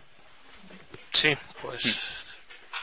No he escuchado otra cosa. Eccleston dice que tienen un contrato y que espera que lo respeten. O sea, eso suena a que por lo menos me den el dinero, ¿no? Es lo que. ese es el, es- el espíritu luego otra cosa, antes de preguntar a, a Héctor, otro dato es que, eh, bueno, hoy ha saltado que, que puede haber un problema con este calendario tan largo de 21 carreras, en general con cualquier calendario más largo de 20 carreras, porque de cara al año que viene los equipos solo van a poder usar 5 motores eh, serían eh, cuatro carreras por, motor, más de cuatro carreras por motor, en caso de ser 21. Eh, y esto parece que, que, está preocupando mucho a los equipos, que alguno ya ha protestado y que quizás, eh, en vez de cambiar el calendario, eh, se cambie el reglamento para permitir un motor más en este mismo Consejo de, de los Deportes del Motor que hablábamos, Mundial de los Deportes del Motor que hablábamos antes. Héctor, ¿cómo ves esto? Yo quiero 16 carreras y ya está. Descansar un poco. Yo creo que 16 carreras es suficiente para, para un mundial entretenido, porque luego al final las últimas, vamos a verlo esta temporada, las últimas carreras van a tener ya ya poca emoción en cuanto al, al campeonato. Sí, pueden ser carreras divertidas porque quedan circuitos bonitos y, y quedarán espectáculo, pero 17... Tienen que, hacer un, tienen que hacer un chase, ¿verdad, Héctor? Pues sí, no estaría tampoco mal, ¿eh? estaría entretenido eso. Hombre, si, no, si ver, lo pensáis, si lo pensáis, el problema de tener tantas carreras es que pierden importancia. Tú si tienes 16 sí. carreras, marcar 25 puntos en una carrera eh, supone mucho más que marcarlo si tienes 21 o 22. No, y es que además ha sido en los últimos años donde empezó esta locura. Eh, creo que fue históricamente en los 90 siempre habían habido 16 carreras, luego en el año 2000 o 2001 empezaron ya 17 y luego creo que ya fue a partir de 2004, 2005, 18, 19 y vamos, ahora ya ya se nos ha ido de las manos esto, ¿eh? Pero es que al final volvemos a lo de volvemos a lo que yo decía antes. Esto ha sido una cuestión de que los Bernie es consciente de que hay una serie de circuitos que no se puede cargar o no debería cargarse y no debería tocar. Quiere meter circuitos nuevos para trincar más pasta y no hay hueco. Y sabiendo cómo es Bernie, como o ampliamos calendario o va a empezar a, o nos podemos olvidar de Monza, de Spa y de algún que otro circuito más. Vale, eh, otra noticia re relacionada con el calendario es que Bahrein quiere hacer carrera nocturna. Eh, están al principio del calendario, están el 27 de abril y han pedido a Bernie pasas que, que, los pase hacia el final del calendario porque quieren remodelar el circuito y ponerle luz para hacerlo carrera nocturna que sería sobre las 5 o 6 de la tarde aquí en España y bueno, no, yo creo que puede ser interesante en cuanto a darle un poco de espectacularidad a este circuito que, que normalmente suele ser aburridillo. No es amo, como lo ves. Así se verá la bengala, ¿no? De los protestas. Pues mira, mucho mejor ir a las hogueras. Sí, sí. Se verá bien. No, pues la verdad es que creo que esto ya también se habló, ¿no? Me, lo del Gran Premio no, Nocturno de, de Bahrein. Pues nada, eh, ¿cómo quemar más dinero en la organización de un Gran Premio que no visita nadie? Ese sería el titular. Algo así como, como Qatar en las motos, prácticamente. Vale. Es, esto es un poco. Ellos han escuchado que Bernie le mola lo de las carreras nocturnas, saben que hay muchos grandes premios, que su carrera es un truño y han dicho, mmm, pues lo hacemos de noche, que así seguro que largan a otros primero. Sí, o igual algunos se va a dormir, ¿no? Que se cumplen, que se cumplen 10 años y de que, desde que empezaron y bueno, 10 años de sopor, ¿no? Creo que va a ser el, el, el lema. Ver, Podría ser realmente, titular, sí. Realmente esas cinco, eso de la carrera a las 5 de la tarde, para siestas, para dormirse la carrera está muy bien. ¿eh? O sea, ahí Bahrein, sí. Sí, no, si, si, la de, si, la de, Monza hubiese empezado una horita o dos más tarde, te digo yo que... Espero que lo hagan en el circuito ese largo que sacaron un año, que era lo peor. sí, sí. Bueno, en teoría también van a remodelar un poquito el circuito, pero bueno, ya veremos. Bueno, no, déjalo, déjalo, déjalo, que luego llaman esa, a esa sección que comentaba Iván, ¿de quién fue idea? Porque ese podría enterrarle en algún sitio en un desierto. De... Madre mía, yo creo que no la quitaron el viernes porque ya debe ser ilegal. bueno, y, y vamos a acabar ya con una última noticia. Eh, que es que, que hablábamos ya la, la, semana pasada de esto, que es que Jan Todd se presenta a la reelección de la FIA finalmente, lo ha confirmado este fin de semana. Y bueno, de momento tenemos dos, eh, ya veremos si se presenta alguno más. ¿Cómo, la, cómo la, lo ves? La prensa inglesa ya le está haciendo la campañita a David Ward, al candidato anglosajón, que digamos que representa un poco la imagen quiere remodelar todo y tal, bueno, lo de siempre en estos casos políticos en el deporte y que posiblemente se quede en nada, eh, gane quien gane y se mantenga la línea de la FIA como hemos visto en los últimos años. No, hombre, no, qué, qué mal pensado eres. Esto va a ser lo mismo de siempre. Bueno, pues poco más que comentar sobre esta pequeña noticia y hasta aquí por hoy. Eh, creo que eh, con lo de masa hemos quedado todos un poquito un poquito en shock y a ver si mañana ya tenemos otra otra noticia para comentar en el, en el próximo eh, Keep Pushing. Hay una cosa interesante que no hemos dicho, que son las acciones de Otto Wolf. Que Ah. en un lado dicen que lo- se las van a vender a los rusos y en otro lado dicen que se las van a vender a su todavía compañero Ross Brown. Que lo cual a mí me pone mucho. Venda a Ross. Sí, que vuelva a donde empezó. Y bueno, Ross Brown y Pat Simons ahí a tope. Suena a viejuno, sí, pero. sí, sí, pero ahí, no luego, verás, verás, verás, luego, luego No fichan un- tienen, seguro que fichan un piloto así, un chaval alemán Jovencito. que, sí, jovencito también, que, que dicen que es muy bueno. No te digo yo que, me- que mejor que muchos. Bueno, pues ahora sí. Vamos a cerrar. Volveremos eh, la semana que viene. Mm, Sí, con la previa de Singapur, ¿no? Porque ese fin de semana no hay Fórmula 1, pero ya el siguiente sí. Eh, bueno, si queréis contactar con nosotros, eh, ya sabéis, podéis contactar con nosotros. a a bueno, podéis entrar y leer nuestras entradas del blog donde colgamos los capítulos en keeppushing.wordpress.com. Eh, si nos queréis mandar un email para contarnos algo o lo que sea, eh, podéis enviar a keeppushingf1.gmail.com y también estamos en las redes sociales, estamos en Twitter, twitter.com barra kppodcast, estamos en Facebook, facebook.com barra keeppushingf1 y también estamos en, Google Plus, eh, también si buscáis Keep Pushing Podcast, también estamos por ahí. Bueno, y ahora, antes de... Bueno, cuando acaban los grillos, bien. Eh, antes de, antes de, de irnos por hoy, antes de cerrar este capítulo, mm, tenemos que daros una buena o mala noticia, depende cómo, cómo lo veáis algunos, pero lo cierto es que la, la presión ha hecho efecto. Para nosotros la noticia es mala, aunque no lo creáis. Y bueno, que es que Samu nos deja eh, y no estará más con nosotros a partir de ahora, aunque esperamos que, que vuelva. Y bueno, no sé si quieres explicarlo, Samu, o decir lo que, lo que quieras. Sí, sí. Bueno, lo explico. Ya os lo he explicado a vosotros y bueno, no hay problema explicarlo. He dimitido el mismo día que Massa anuncia que se va de Ferrari. Esto, esto no sé si tiene alguna co- coincidencia o qué, pero bueno. Eh, pues nada, simplemente como habréis notado en las últimas semanas, pues no está presente y en los últimos meses no sé si habréis notado que obviamente no estoy tan conectado al mundo de la Fórmula 1 como estaba anteriormente o como intentaba estar anteriormente y es que pues la verdad es que la Fórmula 1 pues eh, pues no es que haya dejado de interesarme pero como que no es la pasión que tenía antes por por estar informado y por pues por ir visitando eh, pues, las distintas webs ya sabéis F1 al día o similares incluso pues, las webs británicas y demás Las no victorias de Alonso, ¿no? Pues, Lo que te... No, no, porque Alonso la Era verdad broma. que ya, ya, hombre. No, eh, pues eso, que poco a poco pues he ido viendo que, que pues no tengo las mismas ganas que tenía antes de seguir este deporte y aunque sigo viendo las carreras, pues no es lo mismo que antes. Y sinceramente, pues para estar aquí mal informado, pues prefiero dejar que, que Jacobo, que Iván, que David, que Héctor y que Diego continúen adelante con el programa y sigan haciendo un programa de calidad, porque sinceramente yo creo que no estaba ya al nivel de información para estar aquí. Y pues simplemente quería dar las gracias pues a los cinco por estos 97 programas, porque la verdad es que ha sido un muy buen tiempo el que he podido pasar con ellos. La verdad es que no lo hemos pasado de lujo, por lo menos yo.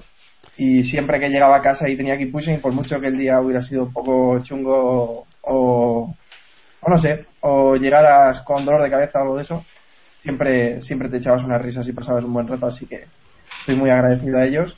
Y también pues a todos los que nos han escuchado en estos, en estos 97 capítulos, como digo. Y nada, espero que sigáis escuchándoles a ellos, yo seguiré haciéndolo. Y creo que poco más que decir. Que muchas gracias por escucharnos y como decía siempre, recordad, keep pushing al máximo. Bueno, eh, casi nos hace llorar el mamón, ¿eh? Eh, como, como... Estoy llorando, estoy llorando en realidad por lo de masa, lo sabéis. No, no por esto. Bueno, la verdad es que como, como miembro fundador del podcast, como semilla que fue la que inició el podcast, a mí me, me da mucha pena que, que te vayas, pero bueno, es lo que hay. Esperamos que, que vuelvas y aunque nos hemos metido mucho contigo, pues eh, sabes que siempre te queremos aquí con nosotros. Gracias, si- evidentemente, nunca evidentemente. Sí. aparte de los agradecimientos que obviamente te tenemos que dar, todos y cada uno, porque esto fue una locura tuya entre tú y Jacobo que nos liasteis al resto para, para estar aquí 97 programas, que se dice pronto. Pues sí. Eh, simplemente te tenemos que decir que ah, esto está abierto para cuando quieras, o sea, no, no tienes ni siquiera que, que decirnos, "Oye, chicos, que voy a ir, no. O sea, tú el día que quieras entrar, entras sin avisar, que para eso esta es tu casa y que, que joder, que te echaremos de menos. ¿Qué te vamos a decir? está, está claro que también lo voy a echar de menos. Está claro. Te seguiremos, te seguiremos troleando, seguiremos deseando tu dimisión, aunque no estés, da igual, vamos a seguir pidiéndola, esto es así. Y, y que eso, que, que por lo demás, que ya sabes dónde estamos. Diego, Héctor, Iván. Como, bueno, como, como dice David, seguiremos pidiendo su dimisión porque esto no es, por mucho que el día que dimites todos nos lo vamos a tomar como un hasta luego, el, eh, Samu seguirá siendo parte de este podcast, él fue el que lo creó y el que, y el que germinó todo esto. Y eso, seguiremos pidiendo su dimisión, se le echará de menos y se le ha echado de menos este tiempo que no ha estado. Y eso, yo confío en que, en que vuelva antes de lo que incluso él cree. Esta semilla, esa- la Fórmula 1 le acabará picando otra vez. Todos sabemos cómo es este deporte. Sí, veremos, ya veremos. Es probable que me acabe picando de nuevo. Iván. Pues nada, yo poco más refrendar lo que habéis dicho, darte las gracias y nada, que yo al principio veía un poco escéptico esto, no por el- la compañía, sino por el método, por la por la idea, pero bueno, o sea, al final se ha demostrado que no sé si a la gente le gustará, pero vamos, nosotros nos lo pasamos de puta madre, si se puede decir, Pues sí. grabándolo y ya está, poco más y dedicarte Ponme unos grillos. ¿no? Unos Bueno, grillos. y Héctor, ¿le quieres dedicar unos No, grillos? es- no, además que, que Iván se unió ya cuando teníamos esto levantado, cuando ya era esto éxito, cuando ya vino aquí. No, pero nada, eh, decir que, que bueno, que esto seguirá siendo pues lo que Samuel pensó, que era un podcast un poco independiente, a todo una mezcla de, de varias páginas donde cada uno estaba y tal, eh, siendo un poco eso, independiente a páginas, con un poco de diversidad de varios esto y bueno, seguiremos intentando que, que sea la idea que, que Samuel empezó y que a ver si nos escucha y eso, que venga algún día también a, a comentar alguna carrera que, que quiera ver y eso. Espero- bueno, que, que en realidad volverá antes de, de lo que es. Y bueno, yo también entiendo que, que Samuel quiere irse una vez se retira Massa de Ferrari. La Fórmula 1 pierde una gran parte de, de su espectáculo, pero Eh, yo solo espero que Diego no, no se encargue de cerrar el podcast, igual que ha hecho con algunas páginas web. Pero Samuel, ¿te vas a un Bueno, sitio yo- más tranquilo? algo ¿Te vas a Google Plus o algo? Sí. No, yo decir, yo decir a, nuestro, a nuestros oyentes que si han escuchado el capítulo 224 ya saben a dónde se va Samuel. No hace falta que, no hace falta que, lo, que lo repitamos aquí. Correcto. Bueno, Samuel. Estoy ya preparando las maletas para, para viajar por todo el mundo.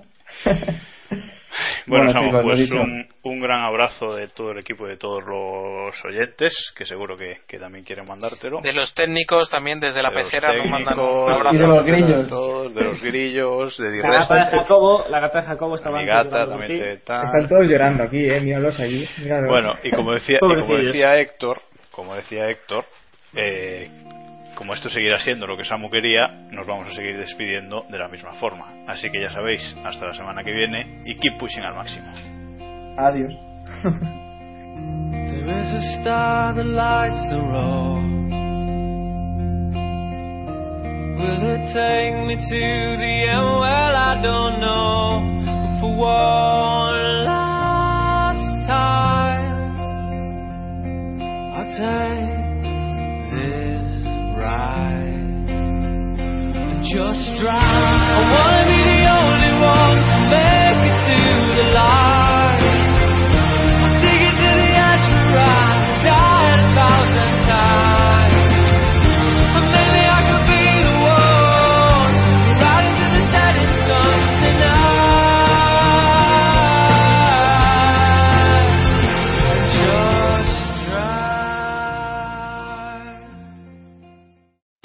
Amplify your career through training and development solutions specifically designed for federal government professionals. From courses to help you attain or retain certification, to individualized coaching services, to programs that hone your leadership skills and business acumen, Management Concepts optimizes your professional development. Online, in person, individually, or groups, it's training that's measurably better. Learn more at managementconcepts.com. That's managementconcepts.com.